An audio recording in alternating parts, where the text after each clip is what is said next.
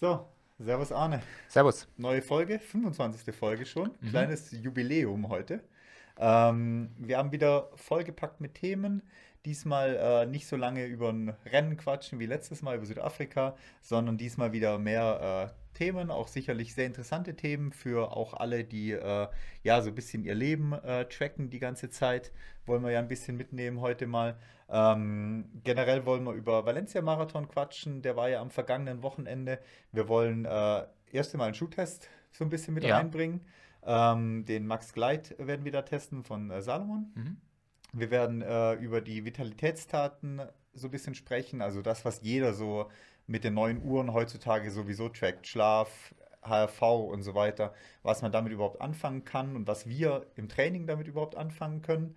Dann wollen wir über unser Training sprechen und zum Abschluss so der persönliche Lauf des Jahres. Genau, das hört sich gut an. So ist die Agenda für heute. Ja. genau, also ähm, Valencia Marathon hast du auch mal rausgesucht, wie es da ablief. Ich habe das nur so am Rande mitgekriegt, als auf einmal alle verlautet haben, oh, sensationell schneller Marathon dieses Jahr wieder. Also Valencia ist ja seit einigen Jahren schon auf dem Schirm, aber auch dieses Jahr wieder große Ergebnisse. Genau, also ich habe es auch nicht selber live verfolgt, weil wir laufen waren zu dem Zeitpunkt. Aber man hat es dann nachher rein wirklich überall gelesen und überall gehört, dass es der einer der schnellsten Marathons überhaupt war. Wenn man den, die beiden Spitzenläufer äh, vergleicht, also Frau und Mann, die Erstplatzierten beide, ist es der zweitschnellste je gelaufene Marathon gewesen. Aber so in der Dichte her mit zwölf Frauen über äh, unter 2 Stunden 22 und zwölf Männer unter 2 Stunden 7 ist es sicherlich einer der besten Marathons überhaupt gewesen, die dort am Start waren mit ja, relativ äh, überraschenden äh, Erfolgen und Siegen im Gesamten. Ja, vor allem die 201 war ja doch, ist ja auch eine. Genau. Ähm, ich glaube, weiß nicht, wie viel beste Weltzeit sogar? Genau, der Kelvin Kiptum ähm, aus Kenia hat eine, warte mal, 201 und 53 Sekunden aufgestellt und ist damit die drittbeste je gelaufene Marathonzeit gelaufen und das ein, als ersten Marathon, den er gemacht hat. War sein Debüt sogar. Genau, also er hat einen Marathon am Anfang des Jahres in äh, Katar, glaube ich, abgebrochen und ist ausgestiegen, aber jetzt ist er den ersten Marathon dementsprechende Zeit gelaufen und ähm, ja, wie gesagt, drittschnellste Zeit je gelaufen, die da aufgestellt wurde und gerade mal 23 Jahre alt. Also da ist schon noch Potenzial vielleicht, um dann doch mal mit Kipchoge Richtung die zwei Stunden zu ziehen. Genau, also ein bisschen überraschend, denke ich mal. Ich glaube, dass ihn niemand auf der Rechnung hatte. Wenn man da auch so ein bisschen in seine Bestzeiten schaut, war er sonst gar nicht fleißig in diesem Jahr. Aber das ist eigentlich ja typisch für gute Marathonläufer, dass die nur Marathons laufen und sonst wenig Läufe in Europa haben, die man in den Rankings verfolgen kann. Sicherlich laufen sie ähm, Wettkämpfe in Afrika, die man aber so hier in Europa nicht sieht oder nicht mitbekommt. Aber sonst hat er da nicht viel stehen. 58 Minuten und ein paar zerquetschte auf dem Halbmarathon, 28 Minuten nur auf dem 10-Kilometer-Lauf. Also keine herausragenden Leistungen im Gesamten. Also jetzt wirklich mal einen richtig rausgeknallt mhm. sozusagen mhm. für den Marathon so ein bisschen, wie du sagst, überraschend, äh, auch in der Laufszene wahrscheinlich angekommen, das Ganze. Ja, mal schauen, ob da Potenzial ist, um dann doch mal äh, noch zu schauen Richtung Kipchoge, Richtung unter 201. Ich meine, 201,53 ist halt schon eine Ansage mit 23 als erster Marathon. Wenn man überlegt, Kipchoge ist halt 14 Jahre älter. Genau, also es war wohl auch ein recht spannendes Rennen. Zwischen 30 und 35 Kilometer waren es noch ähm, drei Läufer, die an der Spitze unterwegs waren. Und dann hat er einfach mal angezogen weil die anderen irgendwie keine Lust hatten, Tempo zu machen, hat er sich davon abgesetzt von der Gruppe und ist eben mal diese fünf Kilometer in glatte 14 Minuten gelaufen, ja, was natürlich man, eine absolute Traumzeit wäre für uns. Ja. Kann man mal machen im Marathon. Und hat sich dann halt auch wirklich da abgesetzt und einen deutlichen Vorsprung rausgelaufen und halt diese bombastische Zeit dort hingelegt. Ja, das war ja, es war ja so ein bisschen so, dass keiner Führungsarbeit machen wollte. Also davon war er, glaube ich, so ein bisschen genervt, wie ich jetzt im Nachhinein in der Zusammenfassung mir angeschaut habe war er so ein bisschen genervt, dass keiner die Führungsarbeit übernehmen wollte und dann hat er halt beschlossen, Gas zu geben. Genau, genau. Ansonsten ähm, bei den Männern äh, bester Deutscher mit oder auf dem 62. Platz ist Lorenz Baumann geworden mit 2 Stunden 16 immer noch ein guter Deutscher. Der Aber da sieht man, wie stark der ganze Marathon besetzt ist. Genau, 62. Also ja. 62. wo ja. der unter 2,15 oder 2,16 laufen. Ja. ja. Ähm, Frauen war auch sehr, sehr spannend. Äh, muss man sagen, dass eine sehr bekannte Läuferin in der Leichtathletik dort auch ihr Debüt gegeben hat. Gidey heißt sie, mhm. ähm, hat schon mehrere ähm, Olympiamedaillen, glaube ich, und Weltmeistermedaillen sich geholt, auch in den letzten Jahren immer vorne dabei gewesen ist 2 Stunden 16 und 49 Sekunden gelaufen. Sechstbeste je gelaufene Zeit auf dem Marathon, auch hier bei den Damen. Mhm. Aber sie wurde überraschend von einer ähm, anderen Äthiopierin geschlagen, die mit 30 Jahren nochmal einen Rekord aufgestellt hat. Eine Bestzeit. Ada Am Amande, nee, Amane, Amane Ber Berison, glaube ich, heißt mhm. so. So wird es ausgesprochen. Ähm, 30 Jahre alt mit einer 2 Stunden 14 und 58 Sekunden. Drittbeste je gelaufene Zeit und gleichzeitig nationalen Rekord für Äthiopien gelaufen. Und das hat natürlich ähm, von der Gide den Marathonsieg, ähm, die auch noch unter Streckenrekord geblieben ist, nebenbei ähm, so ein bisschen zunichte gemacht. Auch ein bisschen überraschend. Sechs Minuten schneller gelaufen als ihre alte Zeit vor ähm, äh, sechs Jahren.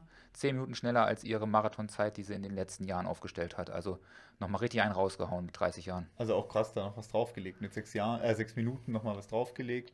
Und wie du auch sagst, also unter 2,15 mhm. sind die Frauen halt da auch inzwischen angekommen. Genau. Und ähm, da jetzt die dritte äh, Weltzeit unter 2,15, also geht schon Richtung, äh, Richtung eher die 2,14 runter, ja. Genau. Genau, ansonsten kann man sagen, auch die, die deutschen Frauen waren sehr stark dabei. Ähm, Thea Heim, äh, Tabea Themann und Ümü Kiratz ist äh, für Deutschland gelaufen. Die sind alle so auf den Platz 32, 33, 35 ins Ziel gekommen, also alle dicht beieinander, alle Bestzeiten gelaufen mit 2,33, 2,33 und 2,34er Zeiten. Also Valencia muss man sich da echt auf die Rechnung nehmen, Ende des Jahres nochmal. Ähm, immer Riesenevent, also von den Zeiten her Riesenevent. Und ja, mal schauen, was da so passiert die nächste Zeit dann noch. Ja, auf jeden Fall. Also es ist, glaube ich, ein starkes Rennen. Jeder kann am Ende des Jahres nochmal seine Bestzeit verbessern, nochmal was rausholen. Und wahrscheinlich sind die Bedingungen auch optimal da drüben ähm, aktuell mit Temperatur und du hast halt auch gut Zeit zwischen Frühlingsmarathon und Wintermarathon und hast da nochmal gute Möglichkeiten, gut zu trainieren und einiges herauszuholen. Ja, auch wenn vielleicht so eine September-Geschichte mit irgendwie Berlin oder so nicht klappt, ähm, dann ist halt Anfang Dezember nochmal eine gute Möglichkeit, in Valencia aufzutauchen.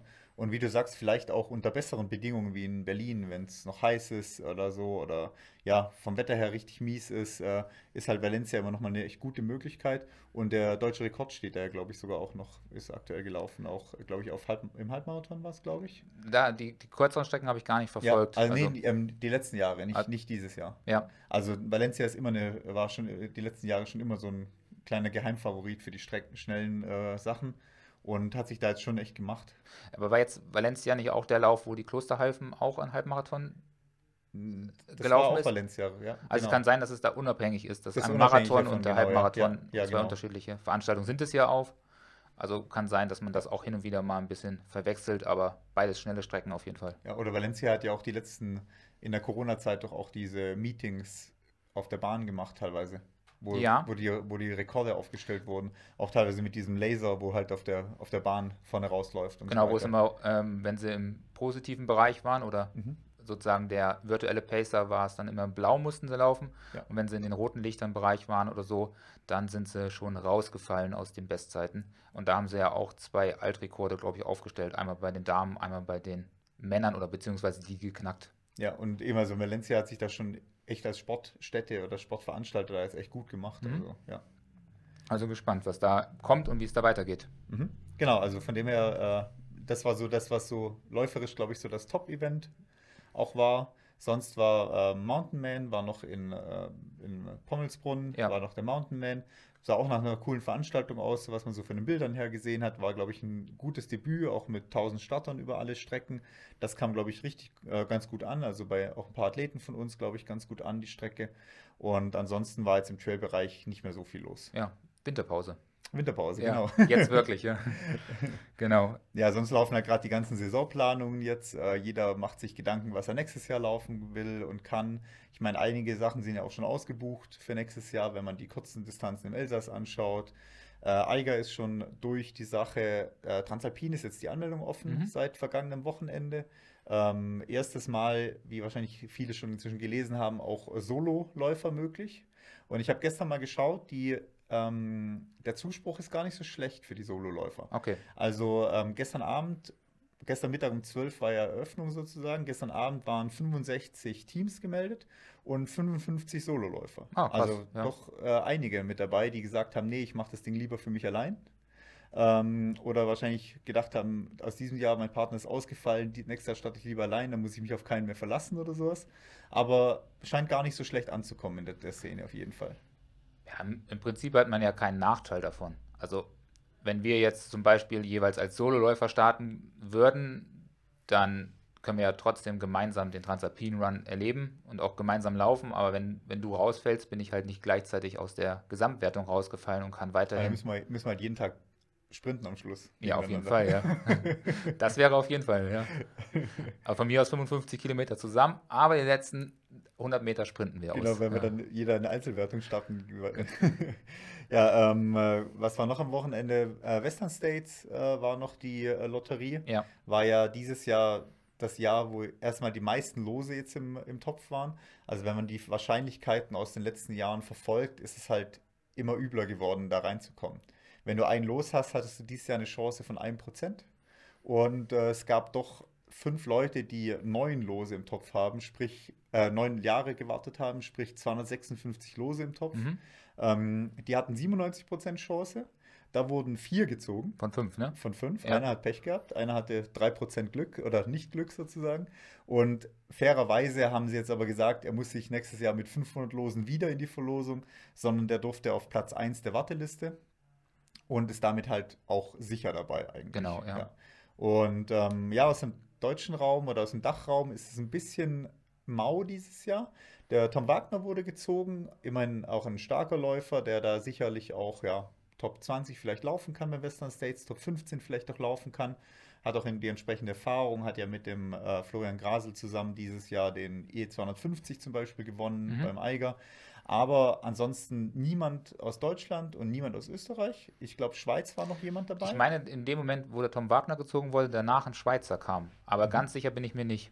Ja, also da ist äh, dieses Jahr leider der deutschsprachige Raum ziemlich mau dann für den UT, äh, für den äh, Western States nächstes Jahr. Ähm, ja, mal schauen, ob es da auch wieder bessere Jahre gibt. Was dieses Jahr neu war, war die Ziehung, weil bisher hatten die immer so eine schöne alte Lostrommel und äh, dieses Jahr war es ja auf einmal alles elektronisch. Das war ja. ein bisschen schade, weil die letzten, es gab, dadurch ging es natürlich ein bisschen schneller, weil die mussten immer nur einen Knopf drücken, dann ist der nächste Name entschieden. Aber die letzten Jahre war es halt so eine schöne Trommel, wo alle Zettel auch drin waren. Und dann hat man halt zumindest das Gefühl gehabt, da, da, passiert irgendwas Unabhängiges oder sowas. Natürlich ist es, heißt es nicht, dass es gefaked ist, nur weil das Ding elektronisch jetzt gezogen wird.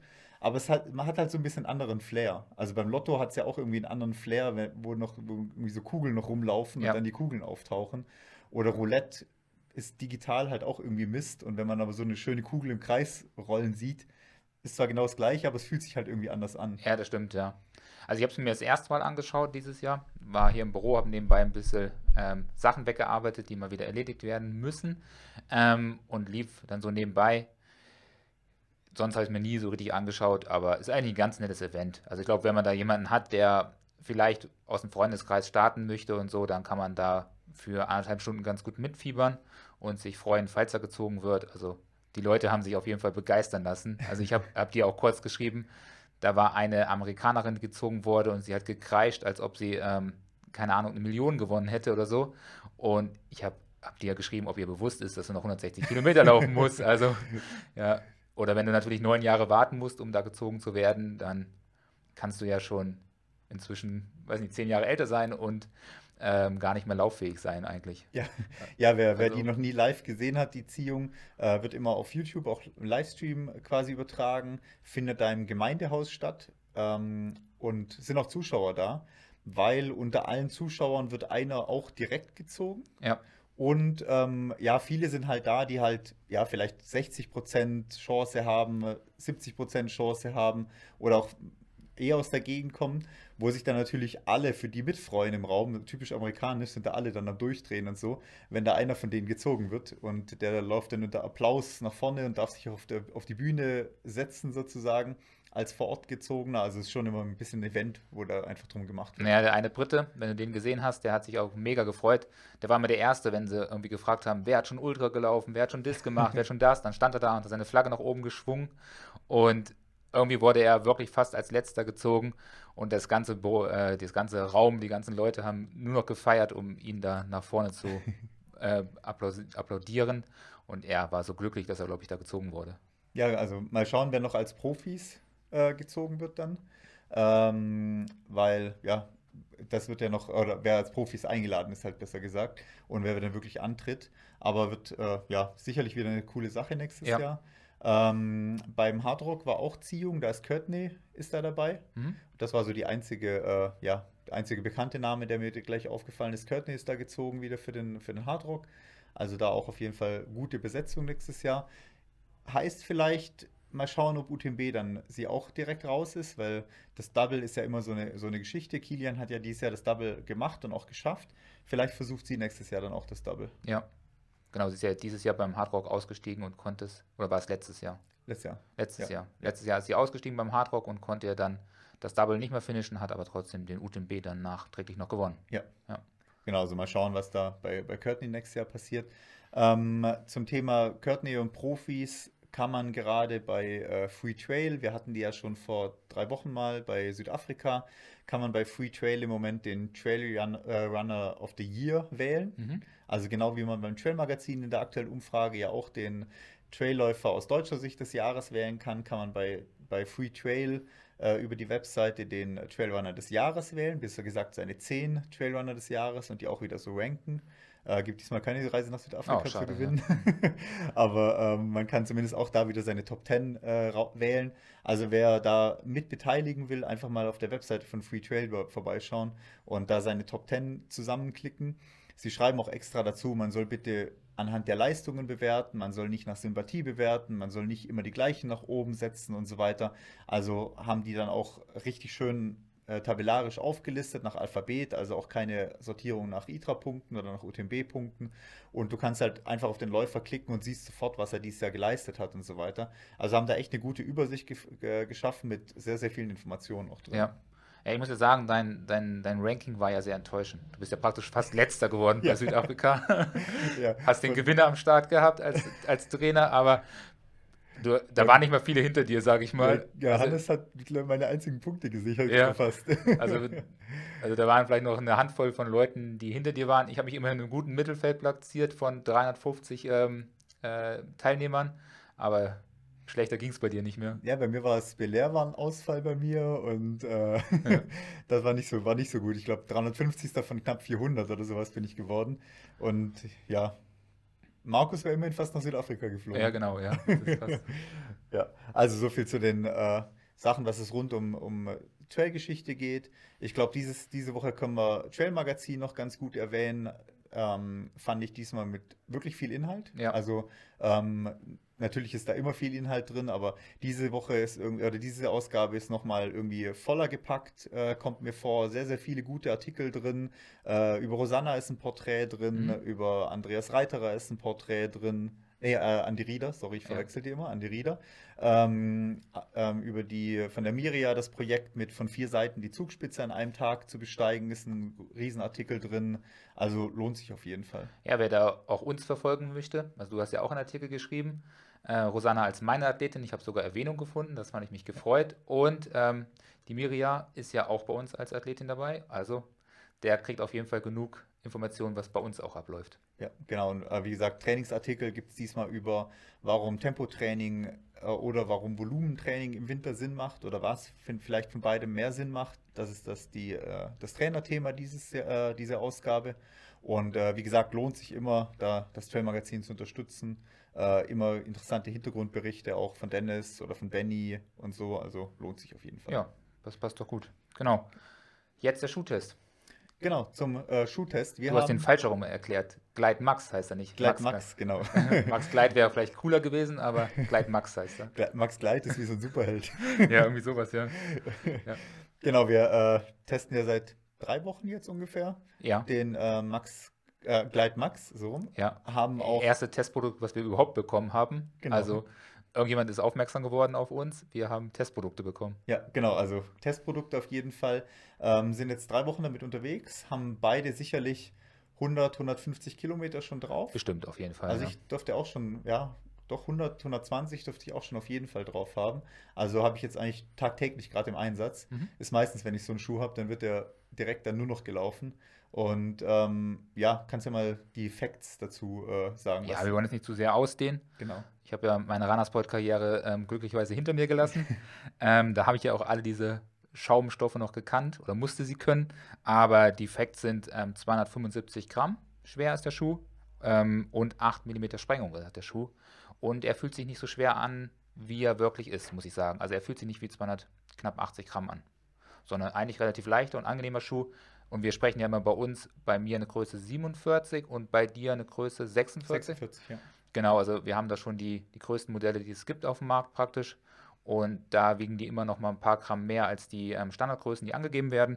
Und dafür fühlt er sich sehr gut und leicht an. Ja, also ich habe hab ja auch, wir haben ja aus, auch ausgepackt, ähm, er ist sehr, sehr weich vom, vom äh, Schaum her mhm. im ersten Moment. Ähm, man merkt, okay, da ist relativ viel Dämpfung auch einfach drin. Ähm, und äh, aber so vom, von der Passform her hat er ganz gut gepasst. Nur wenn man, wenn man reingestiegen ist, war es erstmal so ein bisschen so, okay, man steht halt drin sozusagen. Genau, also man hatte nicht das Gefühl, man schlüpft so in einen Hausschuh rein. Das habe ich auch das Gefühl gehabt.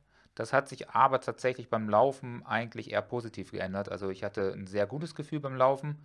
Und wie du sagst, sind deutlich über 100 Kilometer weg. Also alleine schon drei Long Runs habe ich mit denen gemacht. Und dafür setze ich den momentan auch ein für die Easy-Tage, wo ich mal ein ähm, bisschen Dämpfung brauche, weil es ein sehr, sehr gut gedämpfter Schuh. Oder für die langen Läufe, wo ich ihn gerne einsetze. Da bin ich jetzt schon drei Stück mitgelaufen, bestimmt so 20 Kilometer plus minus bei jedem dieser Läufe. Und da fühlt er sich auf gar keinen Fall unbequem an oder ungemütlich, sondern rollt da wirklich gut dahin und ist ein guter gedämpfter Schuh im Gesamten. Ja, man merkt auch, wenn man drin steht, dass man schon so so abrollend nach vorne kippt, so ein bisschen. Mhm. Also ist schon quasi die Vorwärtsbewegung ist da, wenn man im Schuh drin steht. Also das fühlt sich eigentlich ganz gut an. Ähm, wo er ein bisschen Abzüge kriegt, ist aktuell natürlich auch äh, Bedingungen geschuldet, ist, äh, finde ich, von der, von der Rutschfestigkeit. Ja. Also man hat doch äh, das äh, Gefühl, dass man leichter rutscht. Also ähm, wenn es so ein bisschen nass ist, ein bisschen angezogen ist, ist es doch relativ schnell rutschig damit. Genau, also wenn der, die erste Frost jetzt hier kommt und es ist fast jeden Abend so, da rutscht dann doch ein bisschen weg, wenn es dann schon leicht angefrostet ist. Aber sonst läuft er wirklich bei trockenen Bedingungen perfekt. Und also auch bei Regen läuft er perfekt, aber wie gesagt, halt bei diesen Frostbedingungen. Ja. Ist ja nicht der optimalste Schuh, aber da ist man auch immer unfair. Jeder andere Schuh ist da genauso schlecht, außer man hat irgendwelche speziellen Schuhe.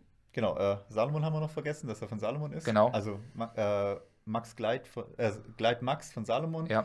kennt man vielleicht schon vom ähm, Ultra Glide, der ja quasi eine ähnliche Basis hat drunter vom, vom Schaum her. Das ist so der Schuh, auf den er aufbaut, nur halt dann hier für den Straßenbereich. Genau, Straße auf jeden Fall. Und ähm, preislich, glaube ich, liegt er bei 140 Euro. Ja. Aber man kriegt ihn momentan für echt gute Angebote. Also wer da nochmal ein gutes Schnäppchen sucht für den Winter, der kann da auf jeden Fall mal zuschlagen. Ja, also super Trainingsschuh, beziehungsweise halt, denke ich mal, auch für längere Läufe gut machbar, also Marathon oder sowas, wenn man jetzt nicht top schnell laufen will von der Zeit her, also ist kein Carbon-Schuh oder sowas, aber ich denke mal ein solider Marathonschuh auch, äh, zum in der Stadt laufen, mit genug Federung äh, oder Dämpfung zu laufen oder auch wenn man doch vielleicht einen äh, ja, Ultralauf so im Bereich 60, 70 macht oder sowas. Ich glaube, da er, taugt er ganz gut für den Bereich. Genau, ja. Und geht in so ein bisschen in die Hoka-Schiene, schön gedämpft und hohe Dämpfung im Gesamten. Und dafür finde ich ihn durchaus sehr leicht und er fühlt sich auch nicht schwer an. Genau, und wie, wie, du sagtest, wir haben da schon 100 Kilometer plus runter. Haltbarkeit macht im Moment einen sehr guten Eindruck. Also Sohle natürlich der ein oder andere bisschen abgelaufene äh, Stelle gibt es natürlich schon. Das liegt aber dann eher am individuellen Laufstil dann auch oftmals. Aber ansonsten eine sehr gute Haltbarkeit im Moment. Genau. Genau, einen kleinen Kritikpunkt habe ich noch vom Schuh her. Die Zunge ist mir ein bisschen zu dick. Ja, das kann also, sein. Also, ja. wenn man oben die, die Zunge quasi unter der Schnürung, die ist ein bisschen zu, zugefedert. Mhm. Da könnte es ein bisschen dünner sein, weil es da auch relativ warm einem dann oben drauf vorkommt. Also, das ist das Einzige, wo ich sage, da hätte ich gerne eine dünnere Zunge, so wie das manchmal meistens bei den Trailschuhen auch der Fall ist. Also, ja. da bin ich wahrscheinlich eher von den Trailschuhen ein bisschen zu verwöhnt, dass da oben meistens keine so gepolsterten Zungen mehr eingebaut sind. Ja, also das ist so mein, der einzige Punkt, wo ich so gemerkt habe beim, beim Laufen. Ja, muss man aber auch sagen, nach äh, hunderten von tausenden Kilometern, die du schon abgeschliffen hast, sind wahrscheinlich deine Gefühlsnerven eh alle abgetötet und dann freust du dich nicht mal über so eine schön gedämpfte Lasche da oben. Das stimmt. Ja.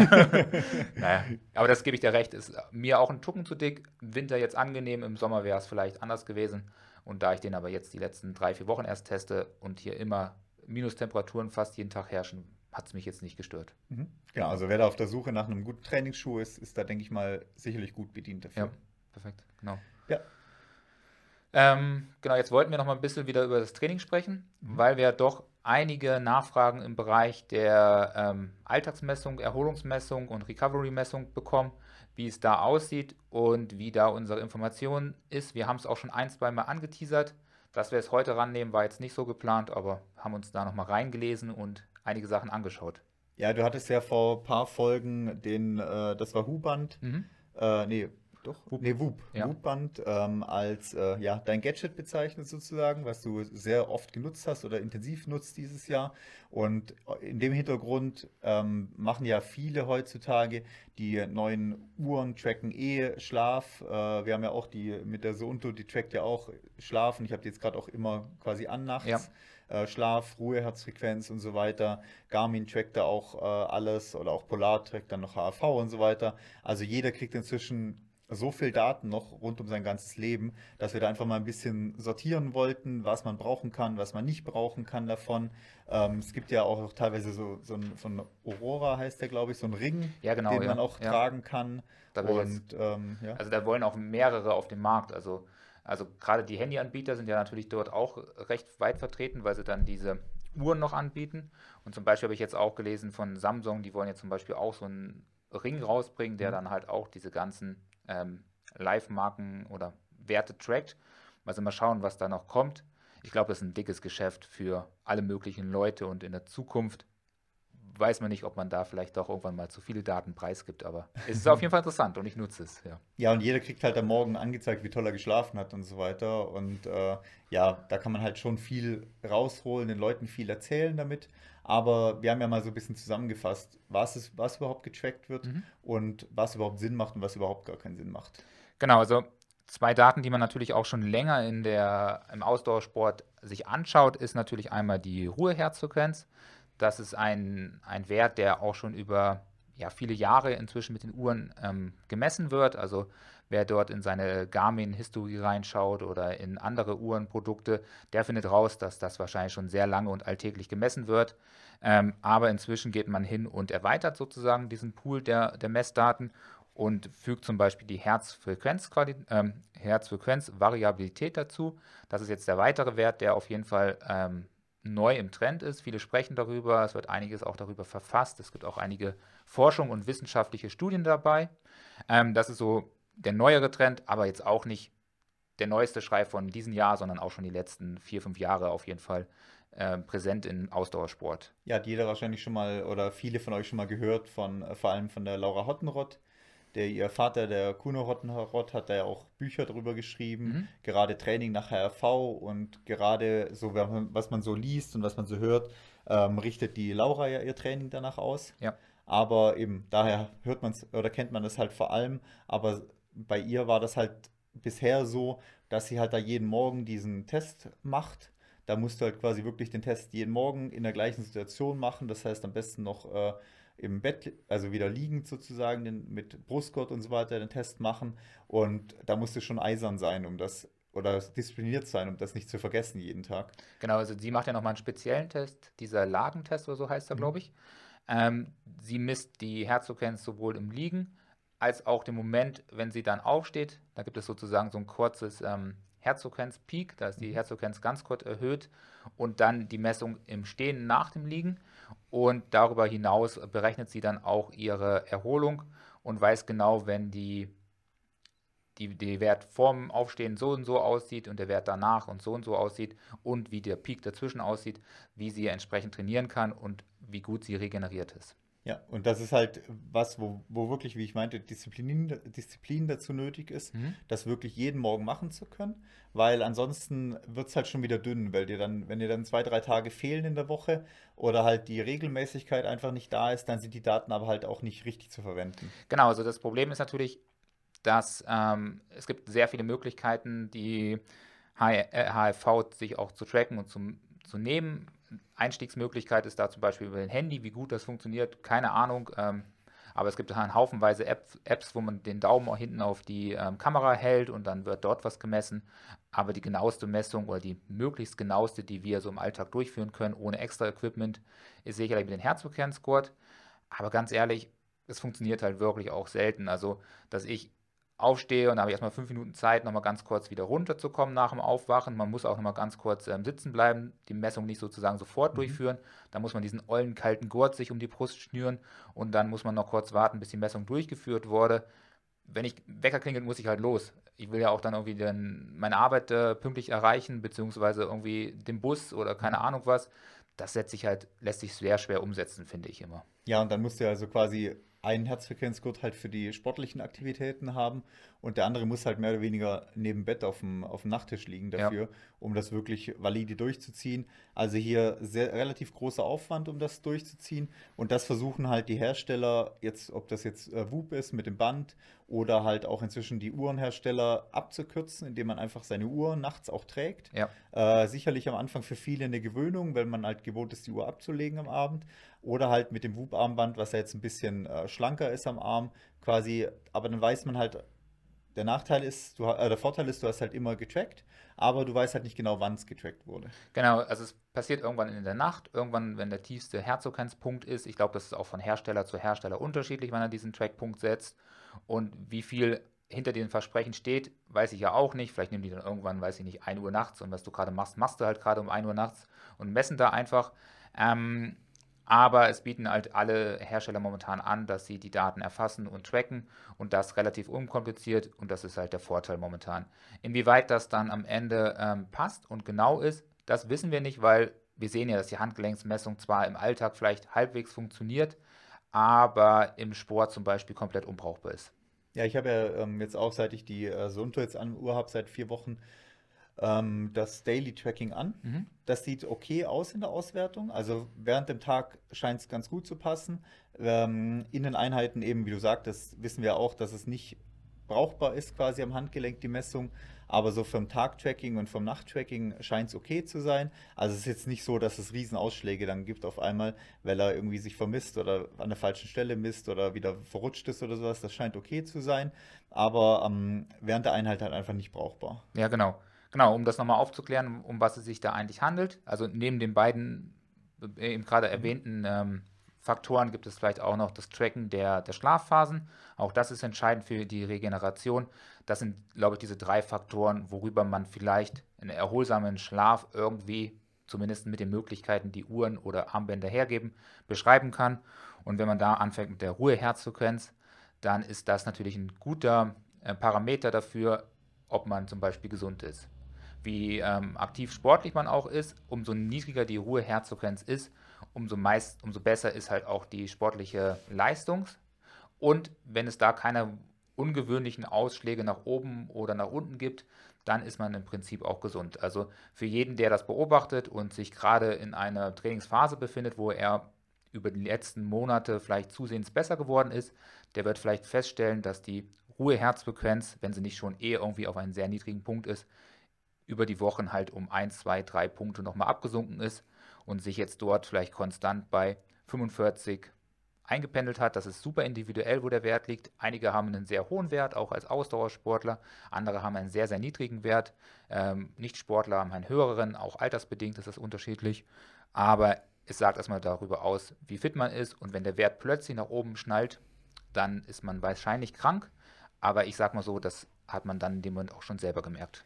Ja, aber es, aber es ist ein relativ stabiler Faktor, um äh, halt auch zu tracken, wie es einem wirklich selber im Moment geht. Also wenn ich weiß, ich habe immer eine 40 zum Beispiel als Ruheherzfrequenz und ich habe äh, eine, wie du sagst, man wird krank, dann merkt man, okay, vielleicht ein Anstieg auf 43, 44, 45. Also man merkt, natürlich ist dann die Ruheherzfrequenz nicht direkt 80 oder sowas. Genau. Aber man merkt halt schon, so vier, fünf Punkte kann das schon ansteigen wenn man gerade eine schlechte Phase hat, gestresst ist nachts, vielleicht nicht gut schläft oder auch eben krank wird.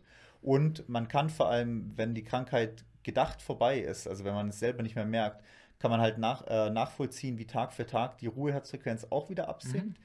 und man merkt oder man weiß dann, wann man wieder auf seinem Ausgangsniveau angekommen ist. Dafür Genau. ist die Ruheherzfrequenz fast das stabilste zu verwenden. Genau, also der, der Blick danach ist sehr gut. Aber wie gesagt, wenn die Ruheherzfrequenz von 40 auf 45 springt, dann, dann merkst du das auch, dass du krank bist. Also dafür brauchst du nicht die Ruheherzfrequenz, um das zu bemessen und zu sagen, so, oh, heute kein Training, weil ich vielleicht krank werde. Du merkst es schon. Genau. Aber das ist auf jeden Fall interessant. Gerade so nach Corona konnte ich das sehr gut beobachten, wie die Ruheherzfrequenz von Wochen zu Wochen immer wieder zurück zum Ausgangspunkt gegangen ist. Das relativ lange gedauert hat, aber da hat man das nochmal schön beobachten können. Aber da war man sowieso ein bisschen ähm, aufmerksamer sozusagen, hat alles auch genauer angeschaut in und in, nach dieser Phase. Und deshalb hat man das vielleicht auch mehr verfolgt als bei sonstigen normalen Erkältungen. Genau, also da ist die Ruheherzfrequenz ein sehr, sehr guter äh, Indikator, um, um zum Beispiel auch nach Wettkämpfen ähm, noch Belastung nach dem Wettkampf äh, zu messen, Mhm. weil du auch nach dem Wettkampf auf jeden Fall, wenn das eine intensivere Einheit war oder intensiverer Wettkampf war, auf jeden Fall eine höhere Ruheherzfrequenz ha hast und dann quasi nach drei, vier Tagen, nach bei kürzeren Wettkämpfen, vielleicht wieder auf dem Ausgangsniveau bist. Bei längeren Wettkämpfen bzw. absolute Erschöpfung kann das doch auch mal länger dauern und dadurch man schon vielleicht so einen Indikator hat, wo man sagen kann, ab jetzt lege ich wieder los mit dem guten, mit richtigem Training, weil meine Ruheherzfrequenz ist wieder normal. Genau, also es war bei mir zum Beispiel auch beim Transalpin Run so. Die Ruheherzfrequenz ist extrem nach oben gegangen im, in den Verhältnis zu den normalen Werten und hat sich aber auch sehr schnell ja wieder ähm, normal eingependelt. Habe mich ja auch dann knapp eine Woche danach auch wirklich wieder sehr gut gefühlt, sportlich sehr aktiv gewesen und konnte wieder gut trainieren.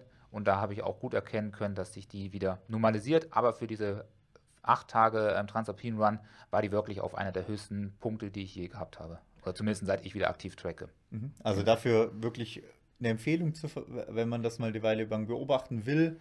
Ruheherzfrequenz mit einer, das geht inzwischen fast mit jedem, mit jeder Uhr, mit jedem Gadget über die Nacht einfach mitlaufen lassen, um da quasi eine Ruheherzfrequenz zu kriegen. Das ist auch was, wo halt morgens schwierig ist, punktuell zu messen, wenn man halt doch, dann ist man mehr aufgeschreckt aus dem Schlaf, vielleicht durch den Wecker an einem Morgen oder war schon aufgestanden auf der Toilette oder im Bad und Mist, sagt, oh Mist, ich habe vergessen, die Ruheherzfrequenz zu messen und dann kriegt man halt schon keine guten Daten mehr raus. Also Genau. morgens das selber messen ist schwierig. Also da macht es schon Sinn, das sich messen zu lassen dann einfach. Genau, oder aber auch nicht nervös werden, wenn die Ruheherzfrequenz plötzlich mal hoch ist. Es gibt immer Fehlmessungen, die Uhren sind nicht perfekt, also lasst euch da nicht stressen, wenn plötzlich mal der Wert um fünf oder sechs Schläge nach oben gegangen ist. Das kann vorkommen, wenn ihr euch sonst gut fühlt, könnt ihr da auch ohne Bedenken Sport machen und müsst jetzt nicht daheim zum Arzt, zuvor zum Arzt rennen und euch eine Krankschreibung holen. Ja, genau, beobachtet es dann eher so Genau. über die nächsten Tage, wie sich das entwickelt. Genau. Ein äh, anderer großer Faktor ist natürlich die Herzfrequenz-Variabilität, ähm, HFV abgekürzt. Die ist natürlich ein bisschen interessanter, weil diese sozusagen beschreibt, mit welchem ähm, Rhythmus oder welcher Variabilität das Herz schlägt. Also es gibt ja immer einen Ausschlag, wenn man sich das so anschaut, dann gibt es äh, immer einen Ausschlag und das ist nicht gleichmäßig. Das heißt, wenn das Herz in der Minute äh, vielleicht 50 Mal schlägt, dann schlag, erfolgt dieser Schlag nicht immer im gleichmäßigen Abstand. Das heißt, dann kann zum Beispiel nach 0,8 Sekunden ein Schlag erfolgen und nach der nächste Schlag dann nach 1,15 Sekunden oder sonst irgendein Wert. Und diese Variabilität, die misst man und die berechnet man über unterschiedliche Formeln heraus. Also es gibt nicht die einige einzelne Formel, die alle Geräte benutzen oder die alle Programme nutzen oder alle Wissenschaftler benutzen. Je nachdem, welche Formel da man anwendet, unterschiedliche Werte erhält man auch. Und dann ergibt sich ja hinten raus eine Vari Variabilität, die meistens mit Millisekunden angegeben wird. Und das ist der Wert, der auch nochmal speziell beobachtet wird. Da ist aber, wie du sagst, wichtig, ähm, Geräte untereinander zu vergleichen, ist schwierig. Mhm. Weil, wie du sagst, jeder da so ein bisschen eine andere Formel verwendet. Ja. Und auch Menschen untereinander zu vergleichen, ist schwierig. Genau, also ganz wichtig ist halt, dass man hier nicht schauen sollte, was hat der Kumpel oder der Laufkollege oder Laufkollegin für einen Wert und ist jetzt mein Wert schlecht, ist jetzt mein Wert besser oder sonst irgendwas, sondern es ist individuell von der Geburt an gibt es Menschen, die eine niedrige Herzvariabilität haben und es gibt Menschen, die einen sehr hohen Wer- Wert haben. Und was dazu kommt, Frauen haben einen niedrigeren Wert als Männer im Allgemeinen, nicht alle, aber ungefähr im Durchschnitt. Und wir sehen eine ähm, krassen ähm, Einsturz der Werte mit den Alter, Alter werdend. Also du hast sehr hohe Werte, zum Beispiel wenn du junge 20 Jahre alt bist, da hast du Werte zwischen 55 und 105 in der Herzvariabilität. Und wenn du dann zum Beispiel 50 wirst, hast du nur noch 30 bis 50. Aber auch hier kannst du zum unteren Bereich gehören. Du kannst auch unter dem Bereich sein, der der Normalwert äh, oft angegeben wird. Oder du kannst auch oben drüber sein. Also hier nicht mit anderen, wie du sagst, vergleichen. Wir können hier nicht sagen, wenn ihr 40 habt, dann geht zum Arzt oder sowas. Also da bitte nicht auf sowas äh, hören, sondern wirklich macht das auch hier Sinn, wenn man seine eigene Historie kennt. Mhm. Das heißt, wenn man das zum Beispiel mal zwei Wochen lang verfolgt und man weiß, okay, ich bin immer so bei 40 oder 50 rum, dann hat man halt seinen Grundlevel, an dem man sich orientieren kann und kann dann von dem aus sagen, ich gehe nach oben oder nach unten, ich fühle mich besser, fühle mich schlechter, die Herzfrequenzvariabilität geht nach oben, sie geht nach unten, dann dementsprechend reagieren und nicht anhand von Tabellen, was Gutes und was Schlechtes reagieren. Genau, also man muss dann auch nochmal darüber sprechen, warum sowas entsteht, bevor wir jetzt nochmal darüber diskutieren, wie, wie man das vielleicht auch im Alltag einbindet. Es wird halt sozusagen gesteuert oder die Herzschläge werden gesteuert durch ähm, zwei ähm, Gehirne, Gehirne, einmal den Parasympathikus und den Sympathikus, ähm, die unterschiedliche Aktivitäten im Körper steuern. Während der Parasympathikus eher der ist, der für Regeneration so, sorgt, für Verdauung, ähm, für Wachstum von Haaren und Fingernägeln. Und das ist der, der aktiv ist oder diese Gehirnnerven sind aktiv, wenn sich der Mensch oder der Athlet erholt, dann ist der sehr aktiv. In dem Moment ist dann ähm, die ähm, Ruhe, nee, die HRV, warte mal, ist sie dann höher oder niedriger? Sie ist, sie ist höher. Also die Variabilität ist sehr unterdurch, äh, unterschiedlich, beziehungsweise sehr ja, unterschiedlich, ne? Ja, ja unterschiedlich, genau, ja, genau, ja. genau. Also das heißt, dann hast du eine sehr hohe ähm, HRV, wenn der aktiv ist. Der Sympathikus ist aktiv, wenn du in Aktivität trittst. Das ist der, der für Kampf- oder Fluchtreaktion zuständig ist. Der tritt sozusagen in Effekt, sobald der Mensch halt vor irgendwas wegrennen muss. Das heißt, alle anderen ähm, Aktivitäten werden runtergefahren, die in dem Moment nicht wichtig sind für den Menschen oder für, das, für den Sportler. Und dementsprechend ist dann der Sympathikus aktiv und dann schlägt das Herz sehr regelmäßig. Dann hört man das ja auch, man merkt das ja auch teilweise, dass er Bob, Bob, Bob, Bob, Bob sehr regelmäßig schlägt. Vielleicht 150 Mal pro Minute oder 180 Mal pro Minute mit sehr gleichmäßigem Abstand, dann ist der Sympathikus aktiv.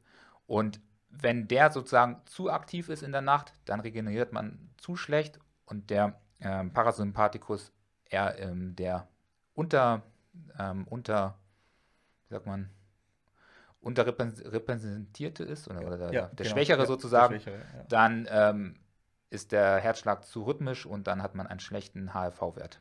Genau, und dann, ähm, das ist halt auch das, was entscheidend ist fürs Training. Also schaffst du denn, schafft der Körper es nachts, das Training zu äh, umzusetzen, beziehungsweise den Reiz umzusetzen oder sich auch zu erholen, einfach von einem harten Training am Vortag. Und wenn die HRV zu schlecht ist, wie du sagtest, der Sympathikus zu aktiv ist, dann ist da einfach die Erholung schlechter, mhm. wie wenn der Parasympathikus aktiv ist und da der Körper die ganzen Regenerationsprozesse am Laufen hat und da auch regeneriert dann. Genau, und deshalb kann man dann halt am Morgen auf seinen HRV-Wert schauen und gucken, ob der Wert ähm, zu seinem üblichen Vergleich eher hoch oder niedrig ist. Und dementsprechend kann man Rückschlüsse auf die Regeneration führen und sagen, okay, ich habe mich diese Nacht gut regeneriert, ich bin gut ausgeschlafen, ich habe mich gut erholt. Heute kann ich vielleicht ein hartes Training durchführen oder die Werte sind nicht ganz so gut, die Regeneration hat vielleicht nicht ganz so gut funktioniert, wie ich sie mir vorgestellt habe, oder Alltagseinflüsse, Alkohol, ähm, Dehydration zum Beispiel haben vielleicht den Vortag schon negativ beeinflusst und der Sympathikus ist zu aktiv gewesen in der Nacht und dementsprechend ist die Erholung nicht stattgefunden. Und hier kann man überlegen, ob man vielleicht eine leichte Einheit einführt oder Genau, also jetzt könnte man theoretisch sagen, ich steuere mein komplettes Training nur danach, mhm. was ja aber auch ein bisschen Gefahr einfach mitbringt in dem Moment. Weil ähm, ob die HRV gut oder schlecht ist, ist ja nicht nur der Ausschlaggeber darüber, wie gut vielleicht das Training funktionieren kann. Ja. Also ist ja auch der Fall, dass man morgens, merkt man ja oftmals selber, wacht auf und denkt, oh, heute wird ein richtig schlechter Tag. Mein Schlaf war nicht gut, ich war mehrmals wach in der Nacht, ähm, habe hab vielleicht sogar nur kurz geschlafen und ähm, ein paar Stunden später geht man dann doch zum Intervalltraining raus und merkt auf einmal, boah, ich kann doch voll durchziehen. Also es muss nicht immer heißen, dass es schlecht läuft an dem Tag, aber so als Gesamt, ja, Zustand des Körpers ist es ein ganz guter Wert. Genau. Da gibt es aber auch ein paar Studien. Du hast ja noch mal ein, zwei durchgelesen. Was sagen da die Studien momentan? Ja, die Studienlage gibt es natürlich welche, die sagen, hier HRV-Messung ist wirklich das Top, die Top-Sache, wo wirklich äh, mehr bringt, als wenn man das einfach aus dem Gefühl raus macht. Es gibt aber auch genau die Gegenseite, äh, die sagt, macht überhaupt keinen Unterschied. Und wenn man so eine ähm, ähm, Retroperspektiven anschaut oder halt äh, ähm, Resultate anschaut, die alle Studien zusammenfassen, dann ähm, ist es so, dass sich das eigentlich die Waage hält. Ja. Also es gibt jetzt nicht so den Benefit, äh, laut, wenn man alle Studien zusammenfasst, zu sagen, macht auf jeden Fall Training nach HRV nur, sondern es ist eine sehr individuelle Sache. Bei manchen Studien funktioniert es, bei manchen nicht. Und die meisten Studien oder viele haben aber dann zum Ergebnis, man sollte nicht den Tageswert auch nehmen, sondern eher so ein bisschen den Durchschnitt der letzten Tage vor allem mit einfließen lassen, die Entwicklung der letzten Tage vor allem mit einfließen lassen und immer in Verbindung mit der Ruheherzfrequenz auch das zu nehmen, um da einfach noch einen zweiten Parameter dazu zu haben. Genau, also man muss auch mal dazu sagen, die Studien, die das natürlich sehr positiv herausheben, da ist es aber auch nicht so, dass der Athlet dann plötzlich um 20 oder 30 Prozent schneller wird, sondern eine Gruppe von Athleten hat halt eine höhere Leistung erreicht als in den vorigen Test oder als die Vergleichsgruppe in dem Fall. Aber das sind dann oft auch Kommazahlen, um was es sich da handelt. Aber wie du sagst, es gibt Studien in beiden Richtungen, in beiden Seiten und nicht wirklich erwiesen. Aber es macht vielleicht mal Sinn, dass man sich das mal anschaut, wenn man das Interesse dran hat und mal Bock hat reinzugucken. Also ja. ja. Ich meine, wir machen das ja auch bei Athleten, die bei uns mit äh, HRV-Tracking äh, arbeiten, hm? beziehungsweise mit Ruheherzfrequenzdaten übermitteln, haben wir ja auch Graphen, wo wir versuchen, das an eine Entwicklung anzulegen. Und viele Sachen sind im Nachhinein erklärbar. Also wenn man retroperspektiv drauf schaut, sagt man, ah, da vor drei Wochen, da sind die Top-Intervallleistungen des Jahres gelaufen worden. Ah ja, okay, da war auch die HRV richtig gut, beziehungsweise die Ruheherzfrequenz war richtig tief und die HRV hoch. Okay, das war wohl wirklich eine gute Phase, aber es ist nicht so im Training entscheidbar am Tag. Genau, also ich bin ja, ich gucke mir es bei mir ja selber an und versuche Zusammenhänge festzustellen und rauszufinden.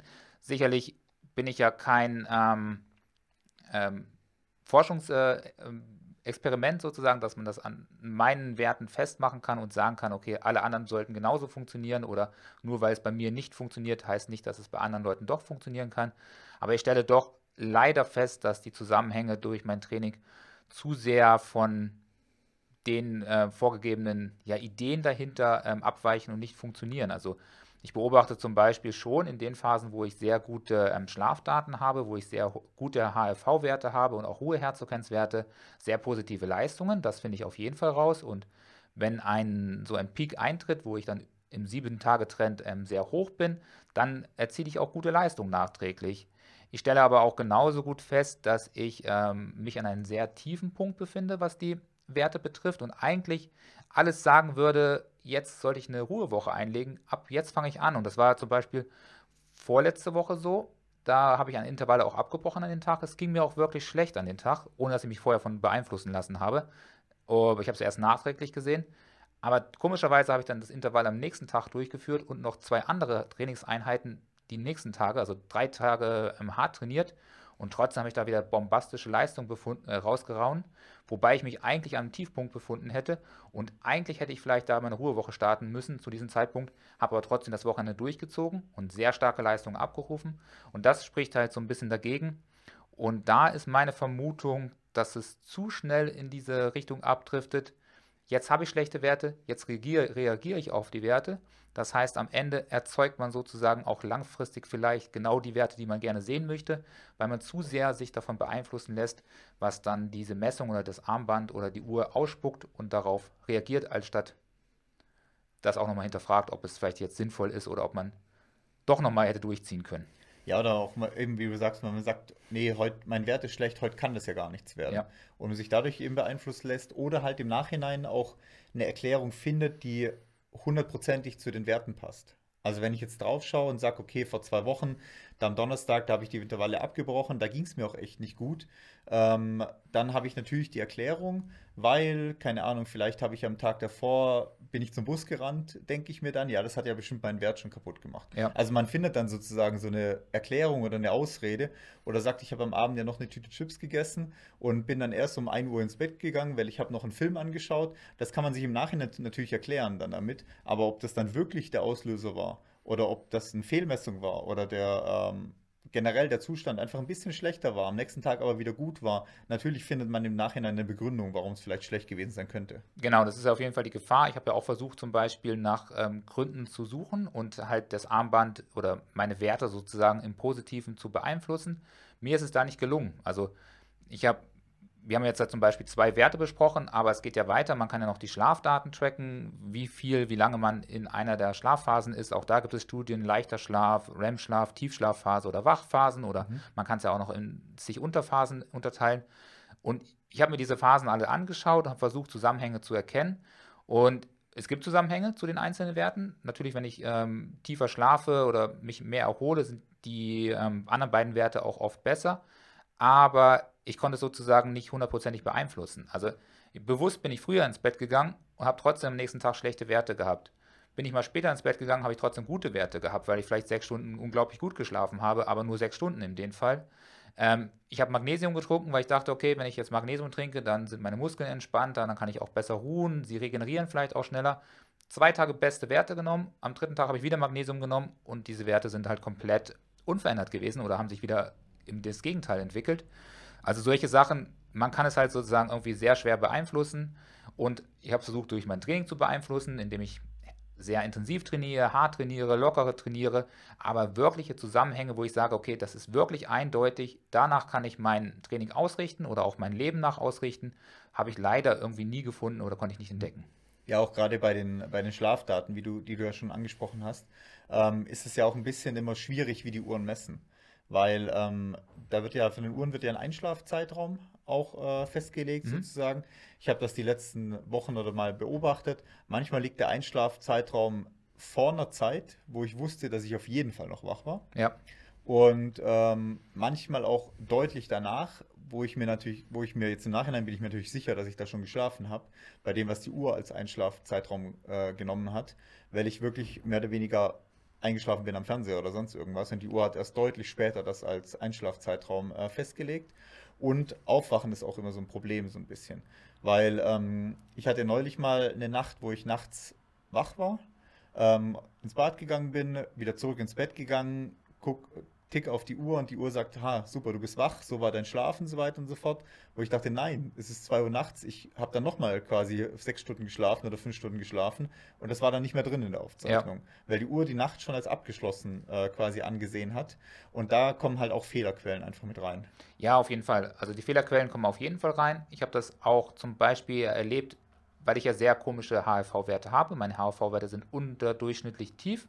Ob das nun stimmt, oder ob ich einfach nur ähm, entsprechende Fehlmessungen habe oder ob ich mich einfach ja, mit tiefen HRV-Werte durch mein Leben das quäle. einfach so ist, ja. Genau, kann ja auch sein. Ich habe mir da extra ähm, ein EKG zum Beispiel durchgeführt.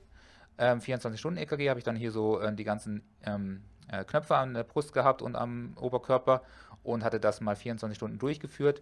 Und tatsächlich, auch die haben es nicht hinbekommen, meine Schlafzeit ähm, genau zu definieren da, wo ich schon abends auf dem Sofa gesessen habe und Fernsehen geglotzt habe, haben die schon als Schlafen definiert. Also da war ich sehr enttäuscht von. Also auch nicht besser funktioniert als die, die Uhren. Aber das ist natürlich auch so, wenn man auf dem Sofa einschläft, also sozusagen keine Bewegung mehr nach deiner Ruhephase am Abend, wo man schon mit der Herzfrequenz sehr weit runterkommt, ähm, nicht mehr hat, dann erkennt es die Uhren sozusagen sehr schwer. Ja, und das ist halt so ein bisschen das Problem. Und wenn man sich jetzt dann nur darauf verlässt, wie geladen am nächsten Morgen seine Body Battery ist und so weiter, ja. sind die Werte halt dadurch einfach völlig verfälscht. Oder können halt dadurch verfälscht sein. Weil dann fehlen einem mal wieder irgendwie da eine halbe Stunde Schlaf, die die Uhr nicht getrackt hat, da eine vielleicht eine halbe Stunde zu früh aufgehört äh, mit Tracken und das beeinflusst halt diese Body Battery äh, Daten und wenn man sich halt dazu, davon zu arg beeinflussen lässt, ja, versaut man sich irgendwo auch sein Training und seine Möglichkeiten. Ja. Genau, also wie gesagt, wir haben da nicht die Möglichkeit herausgefunden, ob das so funktioniert. Ich habe auch keinerlei ähm, ja, Möglichkeiten herauszufinden, inwieweit diese äh, Werte, sei es nun der Erholungsfaktor von meinem Armband zum Beispiel, oder wie du sagst, diese Body Battery, die zum Beispiel Garmin ausspuckt, oder ein ähm, ähm, HRV-Index, die zum Beispiel Chorus ausspuckt, oder wie heißt es bei, bei Sunto? Ja, Sunto hat da auch so einen Erholungs, Erholungswert sozusagen, ja. ja. Genau, also es gibt unterschiedliche äh, Werte, die die jeweiligen Hersteller sozusagen uns zur Verfügung stellen, wo sie unterschiedliche Werte matchen, weil wir merken selber, mit den ganzen zehn verschiedenen Werten, die wir messen, kommen wir selber nicht mehr zurecht. können wir kaum alle in, im Blick behalten und auch nicht die Gesamtsache sozusagen anschauen. Aber wir wissen auch nicht, wie, inwieweit diese Werte zum Beispiel für einen Sportler zutreffen, der siebenmal die Woche trainiert. Funktioniert das? Oder funktioniert das nur für einen Sportler, der dreimal die Woche aktiv ist? Oder für jemanden, der gar nicht aktiv sind, sind dort die gleichen ähm, Programmierungen ähm, sozusagen überhaupt möglich, auf alle unterschiedlichen Personen ähm, zu beziehen und äh, mit äh, einfließen zu lassen. Also wie ist es zum Beispiel mit einem Profisportler? Kann er die gleiche Uhr benutzen wie jemand, der dreimal die Woche trainiert? Das sind halt so Sachen, die ich mich äh, frage und wie weit da halt die künstliche Intelligenz sozusagen ein persönliches Bild für mich erstellen kann und meinen perfekten Erholungswert errechnen kann. Ja, oder ob jemand wie ein Profi dann, äh, der 16, 20 Stunden trainiert, einfach die Skala komplett sprengt. Und wenn die Formeln, die ja hinter den ganzen Berechnungsfaktoren liegt, halt zum Beispiel exponentiell ausgerichtet sind, dann ähm, sprengt er ja quasi die Skala, weil umso, jede, jede Stunde mehr ist nochmal mehr Erschöpfung, nochmal mehr Erschöpfung. Das sieht man ja schon manchmal, wenn man Einheiten macht und die Uhren sagen auf einmal 120 Stunden Erholungszeit oder sowas ja. nach so einer Einheit, weil die gar nicht dann weiß, okay, für denjenigen ist es aber eine normale Belastung oder eine durchschnittliche Belastung und nicht eine außergewöhnlichste Belastung, wo er jetzt sechs Tage Ruhe braucht oder fünf Tage Ruhe braucht. Und da ist halt, wie du sagst, die Frage, passen die Werte sich an, passen die, passen die Formeln sich an, wie intelligent reagieren die Programme oder wird es einfach hochskaliert und jede Skala wird dann gesprengt ja. äh, durch einen Profisportler oder durch auch nur einen alltäglichen Sportler. Genau, also auch bei mir ist es so, wenn ich die ganzen Sachen beobachte und wie gesagt, ich schaue mir nicht die, die Tageswerte an. Ich schaue auch nicht ähm, heute auf die Uhr und ich schaue auch nicht morgen auf die Uhr, sondern erst dann, wenn, ja, wenn ich fünf Minuten Zeit habe, auf der Arbeit halt äh, WKO durchzulaufen, mein Statistikprogramm und zu sehen, wie sich die Kurve entwickelt und was sich verändert hat. Dann schaue ich mal drauf und gucke, ob ich da Zusammenhänge erkenne und werde da sicherlich noch diesen Winter auch ähm, die Tracking-Funktion aktiv lassen, auch weiterhin das Abo dort bezahlen. Ob es darüber hinaus weiterlaufen lasse, werde ich mal sehen. Aber ich glaube am Ende, dass diese eine Stunde Sport, die ich ausübe, oder diese zwei Stunden oder drei Stunden vielleicht maximal pro Tag, wenn ich einen langen, ganz langen Lauf mache, dass das im Verhältnis zu den ganzen anderen Faktoren, die ich gar nicht beeinflussen kann oder wo ich nicht aktiv drüber nachdenke, sei es mein Essen, natürlich kann ich darüber aktiv nachdenken, aber sei es der Alltagsstress, sei es mein Schlaf oder sonstige Faktoren, die 23 anderen Stunden viel höheren Einfluss hat als diese eine Stunde Sport. Und ich lasse mich aber trotzdem von den ganzen Messdaten genau für diese eine Stunde beeinflussen und entscheide danach. Und ich glaube, das ist nicht die beste Möglichkeit, sein, seine Regeneration zu tracken und darüber irgendwie Entscheidungen für den Sport zu treffen. Ja, also auch wenn wir sonst ja eher die, die Freunde von Daten sind sozusagen, ist es in dem Moment eher vielleicht zu sagen, da doch ein bisschen mehr auf Körpergefühl auf, auch hören auch vielleicht mehr auf die Leistung in den Aktivitäten zu hören. Mhm. Also wenn man merkt, heute ist wirklich auch meine Laufleistung schlecht, die Herzfrequenz im Lauf ist hoch, okay, es wäre vielleicht auch mal Zeit für eine Pause zum Beispiel, ist oftmals der sicherere Einflussfaktor, wie jetzt quasi so einen Morgenwert, wo man von der Uhr ausgespuckt kriegt. Ja, ich glaube, dass man auch also wenn man wirklich da auch sehr regelmäßig ähm, Intervalltraining oder hartes Training durchführt oder Qualitätseinheiten, dass man dafür ein gutes Gefühl entwickelt, wann Schluss ist. Also man kann gut entscheiden, oder ich kann zumindest für mich persönlich gut entscheiden, okay, heute ist der Punkt, wo ich das Risiko eingehe. Heute schieße ich mich trotzdem ab, auch wenn es mir vielleicht nicht so gut geht. Aber wie zum Beispiel in der vorletzten Woche, in meiner letzten Belastungswoche in dem Fall, da habe ich das Gefühl gehabt, heute ist kein guter Zeitpunkt, die Intervalle durchzuziehen. Sie wären okay gewesen, sie wären auch eine solide Leistung gewesen, es wäre keine trübe Leistung gewesen. Aber für den Tag habe ich gesagt, okay, nach einmal drei Minuten, da werden keine weiteren fünf dazukommen. Also hier wirklich eher Plädoyer für ein bisschen mehr Körpergefühl wieder und sich nicht nur rein auf die Daten verlassen. Genau, aber interessant, schaut es euch an, verfolgt das, ähm, lasst euch aber davon nicht stressen. Wie gesagt, die Daten sind vielleicht nicht alle richtig oder alle auf einem extremen Niveau. Ähm, ich werde meine Daten weiterhin beobachten. Ich bin auch kein Kardiologe, um das alles im rundum sozusagen hundertprozentig mhm. zu bewerten und ähm, den die Meinung der oder die goldene Meinung dazu zu haben.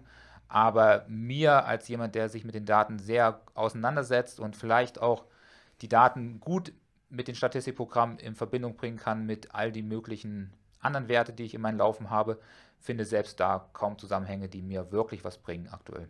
Genau, ihr könnt ja mal, wenn ihr äh, das jetzt hört und auch Erfahrungen habt, uns gerne die mal zukommen lassen. Ähm, auch eure, wenn ihr sagt, nee, ich kann mich da voll danach richten und so weiter, lasst uns das gerne mal zukommen. Äh, eure Meinung dazu, eure Erfahrungen damit. Äh, podcast at äh, topeaksendurance.de, mhm. um da einfach mal die ja, Rückmeldung auch von euch zu kriegen. Aber soweit mal unsere Einschätzung so aus dem Traineralltag, Trainererfahrung. Ja, also genau. Es ist ja nicht nur meine Daten, die ich da anschaue. Auch einige Athleten sind da doch sehr fleißig, was das Tracken betrifft. Aber auch hier finde ich die Zusammenhänge nicht und da fällt es mir natürlich noch deutlich schwerer, weil ich ja nicht in die Personen sozusagen reinschlüpfen kann und die ganzen gefühlten Anstrengungen auch wahrnehme beim Sport, im Alltag und sonst was. Du weißt ja nicht, was die Person die anderen 22 Stunden am Tag macht. Genau, das ist es. Und ähm, wie gesagt, selbst bei mir, wo ich halt immer weiß, okay, was war das für Phasen, Arbeitsphasen, Lebensphasen oder ähm, wie habe ich da geschlafen, wie habe ich mich da vielleicht ernährt, sehe ich halt wenig Zusammenhänge. Ja, genau. genau. Also so viel mal da zu dem Thema. Hoffen wir haben ein bisschen da Unklarheiten beseitigt oder ein bisschen interessanter gemacht, das Thema für alle, die sich damit mal beschäftigen wollen. Und ähm, ja, gebt uns, wie gesagt, da gerne euren Input dazu, eure Rückmeldung zu. Ja. Genau, dann haben wir noch abschließend das, äh, unserer, unser Lauf des Jahres oh, ja, steht ja. heute auf dem Plan. Ja, also wieder für die, das Jahreshighlight sozusagen. Jetzt haben wir noch ein paar Folgen vor uns ja. und jetzt steht halt sozusagen der Punkt an. Genau, also kannst ja mal anfangen, dann habe ich noch mal kurz Zeit, mich zu mir was zu überlegen. Ja, nicht, dass du das Gleiche sagst, ja. deshalb kann ich ja schon mal starten. Ähm, also für mich mein persönliches Highlight im Laufen dieses Jahr war äh, der Transalpin Run und in dem Fall auch die dritte Etappe, ähm, wo wir uns plötzlich und unerwarteten auf Platz 4 befunden haben, glaube ich, mhm. in dem Moment. Und da habe ich schon gedacht, oder habe ich auch zu dir gesagt, Lars, was machen wir eigentlich hier? Warum laufen wir auf Platz 4 beim Transalpin Run? Und das war schon ein ganz großer Moment für mich persönlich, weil es war immer mal ein Traum, eine gute Platzierung im Transalpin Run zu, zu haben. Das war irgendwie so der Punkt, wo ich mit dem Trailsport begonnen habe. Und hier an dieser Stelle habe ich gedacht, so, wow, wenn jetzt noch irgendwas vorne ein bisschen schief geht und bei uns die nächsten Tage alles richtig läuft, dann laufen wir hier vielleicht sogar noch auf dem Podest irgendwie oder kommen denen nochmal ganz nah. Ich meine, wir waren am Ende ja auch mit dem 14. Gesamtplatz äh, mehr als zufrieden und sehr glücklich. Aber für den Moment habe ich gedacht, irgendwas läuft hier schief. Warum sind wir auf Platz 3 oder 4 in dem Moment? Ja, wir sind leider danach noch ein bisschen wieder auf dem Boden der Tatsachen angekommen. Ja. Aber zumindest für den Moment war das echt ein guter Moment fürs, fürs Jahr, wie du so sagst. Gerade wo wir da den, diesen Wiesenweg Richtung Tal runtergelaufen sind, bevor dann das erste Trailstück wieder kam, war es wirklich so gutes Tempo gelaufen. Äh, Ferdi und Manu so im Blickfeld gehabt, die auf Platz 3 lagen. Ja, die waren auch sehr nervös. Die haben sich sehr oft umgeguckt. Also die haben, aber glaube ich, ein bisschen geschwitzt, die beiden, weil plötzlich äh, die beiden Trainer hinter ihnen aufgetaucht haben die haben sich auch gefragt, was da falsch läuft. Ja, also du hast recht, das war ein echt guter Tag. Und auch an dem Tag haben wir ja hinten raus, auch trotz Leiden, dann doch echt noch gute Woche eingesammelt. Ja. Ähm, also der war insgesamt echt ein guter Tag, so, insgesamt, ja. Genau, also man hat auf jeden Fall gesehen, wo unsere Stärke lag. Auf jeden Fall in der läuferischen Disziplin. Also die ersten 20 Kilometer waren ja auch sehr gut laufbar. Mhm. Es war fast nur Forststraße und ähm, Asphalt und Schotter. Also da konnten wir halt wirklich in hohem Tempo das durchziehen. Wir haben auch nicht überpaced oder sowas in dem Moment oder übertrieben, sondern wir waren halt einfach von unserer Laufqualität mit die Besten dort an dem Feld und haben dann natürlich leider im Trailgelände danach wieder einbüßen wollen. Du hattest ja nochmal eine üble Sache mit dem Knie, auch nochmal mit dem mhm. Schienbein, hast es ja sehr böse ähm, äh, kaputt gemacht. Ja. Tag, ja. Und ähm, dadurch ein bisschen verloren, aber wir waren dann auch nicht mehr ganz so technisch stark in den doch sehr alpinen Gelände, was dann folgte. Ähm, haben aber dann die letzten zwölf Kilometer, wo es wieder flach in das Pitztal reinging, also so leicht steigend, haben wir tatsächlich dann auch nochmal die Strava Bestleistung aufgestellt mhm. für den Tag. Also da war auch keiner von den anderen Strava-Aktivitäten ähm, schneller als wir. Und die vor uns haben auch alle getrackt. Also es ist nicht ja. so, dass wir die einzigen waren, die Strava-Daten hochgeladen haben. Und ich glaube nochmal vier Teams oder fünf Teams sogar eingesammelt ja, da hoch zu. Genau. Ja. Also war auf jeden Fall ein cooler Moment. ja, also auf jeden Fall äh, ist ein cooler Tag gewesen, auch natürlich mit dem Transalpin ein cooles Erlebnis gewesen. Ich nehme extra nicht den Transalpin. Mhm. Ich nehme den ähm, bei mir beim Base Trail XL dieses Jahr, war ja vom über Scharnitzjoch quasi, dann mit der langen Überführungspassage nach Garmisch zurück. Und ähm, ich nehme das, weil es so eine zweischneidige Geschichte war. Scharnitzjoch hoch war super gut. Also wir hatten ja da schon einiges an Bergtraining gemacht in dem Jahr bis dahin und ich bin oben, äh, ja, vielleicht so als Zwölfter äh, Achter, acht, zwischen 8 und 12 angekommen, weil die alle sehr, wir waren alle vier sehr, sehr dicht zusammen. Es hat immer so ein bisschen gewechselt. Und ähm, ich habe echt gedacht, oh, heute geht was ganz gut. Und dann kam halt der Abstieg äh, nach äh, Leutasch runter. Und ja, bergab ist halt einfach mein Problem. Und ich habe halt, ja, 15 Leute an mir vorbeifliegen gesehen, inklusive Eva und Benny Fuchs, mein Athlet, der an mir vorbeigeflogen äh, ist und so. Und war dann unten eher schon frustriert in Leutasch, als ich dann in der Verpflegungsstation war. Und ich dachte, ja, super, jetzt warst du oben so toll, runter hast du wie immer äh, alles verkackt sozusagen. Und ähm, bin dann erstmal so, ja, mit mehr oder weniger Lust auf das lange, flache Stück gegangen und hatte mich da dann noch mit der Anke unterhalten während dem Laufen und habe dann aber schon gemerkt, während ich mit ihr dann nebeneinander gelaufen bin, okay, es geht doch noch was. Und habe dann wieder ein bisschen mehr Gas gegeben und habe dann ja doch noch hinten gerade im welligen Bereich oder im Laufbahnbereich dann doch gute zehn Leute wieder eingesammelt mhm. und bin ja dann auch, ich glaube, als Zwölfter oder sowas gesamt ins Ziel gekommen. Also auch super happy mit der Platzierung hinten raus gewesen. Auch äh, Benny wieder eingesammelt. Ähm, Eva habe ich am Schluss dann auch äh, wieder quasi eingeholt. Ähm, konnte halt einfach ein super Tempo rauslaufen, noch hinten rauslaufen und mit fast einem Viererschnitt oder so noch durch Garmisch am Schluss Richtung Ziellinie gehen. Ja. Also das war auch ein super Tag, weil es halt zwei so Welten gab.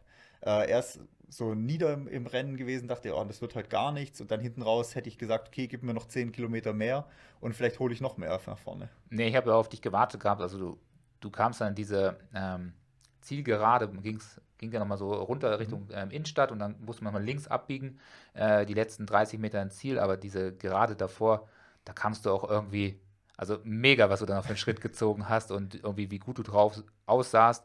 Wenn man da sonst mal sieht, wie du läufst, das sieht da doch teilweise ähm, sehr bitter aus und alles sehr unrund teilweise, dann auch in so langen Distanzen natürlich, aber da hast du wirklich einen richtig sauberen Schritt noch gehabt und da sah die Leistung richtig stark aus, die du da durchgezogen hast. Und ich habe das sowieso immer mit den Live-Trackings schon verfolgt gehabt und gedacht, so, entweder kommt da der Einbruch oder da war ein guter Tag. Ja, und an dem Tag lief es halt auch einfach mal gut. Also ja, gibt, gibt zum Glück auch mal solche Tage. Ja. ja. Und das war so lauftechnisch, wettkampftechnisch, also auf jeden Fall mein Highlight, nach dem mit dem Transalpin zusammen natürlich, ähm, weil es halt einfach wirklich mal aufging, der Plan. Ja, sehr gut, ja. ja. Genau, so äh, zu den Lauf-Highlights würde ich sagen. Ja. Dann sind also, wir eigentlich auch. Ich habe noch eine Sache. Durch. Also, du hast noch was? Ja. Ich habe äh, letzte Woche wollte ich noch einen Podcast empfehlen. Mhm. Den habe ich vergessen gehabt, aber den empfehle ich trotzdem jetzt noch. Und zwar ist es ein sehr gut gemachter Podcast vom Rundfunk Berlin-Brandenburg, den man sich auf jeden Fall anhören sollte. Du kennst ihn auch schon. Mhm. Äh, Geheimsache Doping von Hajo Seppelt unter anderem. Ähm, wenn man für, ja, ich weiß nicht, sieben, acht Stunden oder neun Stunden, zehn Stunden, sowas in dem Bereich, sehr gute Unterhaltung sucht, das sind irgendwie sieben, acht Folgen, dann kann ich das auf jeden Fall empfehlen. Und also man sollte auf jeden Fall mal reinhören, um sich sozusagen der ganzen The Thematik um Doping mal auseinanderzusetzen. Und da Hajo Seppel ist ja sowieso der Redakteur oder der Journalist im Bereich vom Doping, international als auch national. Und der hat sehr viel erlebt in seiner Vergangenheit und erzählt da sehr ausführlich über den Doping. Und vielleicht macht man sich doch da nochmal das ein oder andere Gedanken, was Doping- und Trailsport betrifft. Ja, und es geht ja auch vor allem darum, alle Sportarten, also vom Radfahren über Skifahren, über äh, russische Leichtathletik halt vor allem auch. Ja. Also ähm, sehr breit gefächerte Geschichte. Und wie gesagt, vielleicht gibt das auch äh, einen Anstoß für unseren Sport. Da werden wir, äh, denke ich mal, in nächster Zeit auch nochmal äh, ausgiebig was drüber machen. Wir sind gerade in der Vorbereitung dahingehend. Ähm, Näheres folgt dann, sobald genau, das steht. dauert aber noch ein paar Wochen. Genau. Also das dauert wirklich noch ein paar Wochen, aber soll ein fester Standpunkt in unseren äh, Podcast-History werden. Ja, genau. Also, so viel äh, hört da auf jeden Fall mal rein, macht wirklich Spaß, ist äh, wirklich zu empfehlen und ähm, kann einem doch den einen oder anderen Laufkilometer da äh, gut unterhalten. Auf jeden ja, es ist halt wie, wie so ein Film gemacht oder wie eine Dokumentation, nur dass man es gut hören kann und nichts dabei anschauen muss. Mhm. Ja. ja, genau. Also in dem Fall hört da auf jeden Fall rein. Ansonsten schickt uns gerne eure Fragen, äh, Kritiken und so weiter. Wir haben auch schon Fragen gekriegt. Wir haben die jetzt heute nicht mit reingenommen, weil das andere Thema doch relativ ausführlich war. Werden wir auf jeden Fall auch nochmal mit aufnehmen, die Fragen, die schon reinkamen. Ansonsten Kritik, Fragen immer gern an podcast.twopeaksendurance.de. Und ansonsten, wie gesagt, folgt uns, gebt es gerne weiter, teilt die, die, Folgen und so weiter und ja, hört weiterhin fleißig zu. Genau, also auch mal nochmal vielen Dank für die, die äh, die Jahres- ähm, Spotify-Liste da gepostet haben, wo wir dann schon schnell in die Top 5 gerutscht sind. Also vielen Dank fürs Hören und wir hören uns dann nächste Woche wieder. Genau, viel Spaß im Training und bis nächste Woche. Bis nächste dann. Woche.